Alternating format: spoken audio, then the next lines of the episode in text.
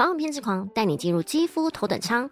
我的美容经验就是你的漂亮捷径。嗨，我是只懂得保养这件事的艾琳娜。想问问大家，对于“老”这个字会不会很敏感？不知道是不是因为我已经是三字头尾巴了，所以对“老”这个字特别敏感。抗老当然越年轻开始，肤龄也会状况越好啊。但如果没有特别对成分有研究，就很可能在挑抗老保养品的时候会挑错方向，然后白忙一场。今天就来跟大家分享抗老有哪些成分很有效。那在开始之前，我主要是分享皮肤管理、体态控管、医美、健身跟如何吃得漂亮。那如果你对这类的主题有兴趣的话，欢迎追踪。那我们就开始喽。首先，先来聊聊第一个抗氧化剂。光抗氧化剂里就有好多种被认定有效的成分。那今天跟大家分享其中四个我认为很厉害，我也一直都有在用这类成分的保养品。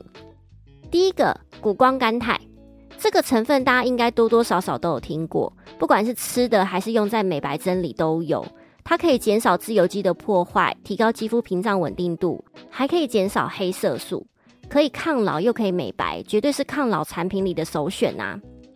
第二个贝塔胡萝卜素。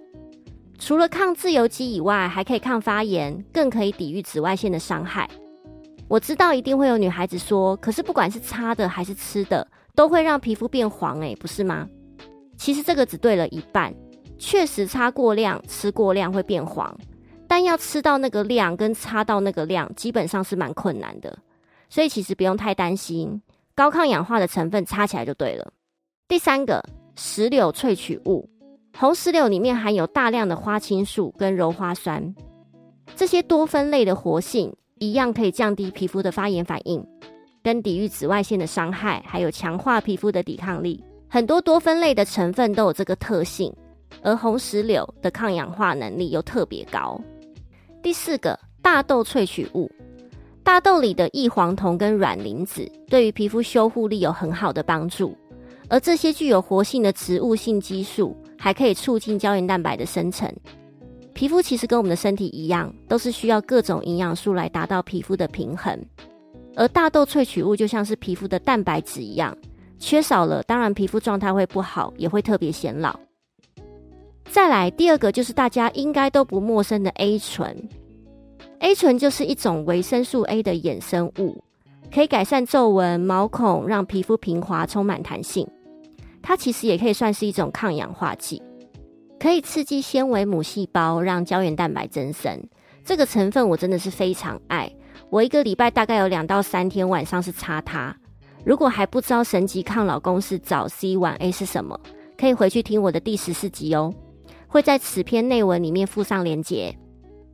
第三个，Omega 脂肪酸，我们人体没有办法自行合成的，就是 Omega 三跟 Omega 六。我们补充这样的成分在皮肤里，可以加强肌肤屏障的稳定度跟皮肤的锁水力，还可以降低过敏反应。那也因为有高抗氧化的特性，除皱效果也非常好哦。第四个，神经酰胺。神经酰胺是皮肤本来就存在的脂质，除了擦的、吃的效果也非常好。神经酰胺跟脂肪酸一起擦，效果会加成，对于改善肌肤纹理非常有感。如果用盖房子来比喻，胶原蛋白就是钢筋，它是整间房子的支柱；玻尿酸是水泥，它必须填补整间房子的空隙；而神经酰胺就是装潢，必须美化整间房子。白话文一点来说，神经酰胺如果不够，我们身体这栋房子就会开始掉漆，又暗又脏，整个人看起来状态就会非常不好。所以补充神经酰胺有多重要？艾琳娜的 Murmur Time，我是认为抗老这个成分不分年龄都可以使用。当然，二十五岁以下是真的还可以先不用，这个年纪做好保湿防晒其实就很够了。而二十五岁以上就可以把这个成分加进来，然后看自己的皮肤状况决定要怎么擦。我自己是把神经酰胺天天用吃的跟擦的，而 A 醇就是一周两到三次左右。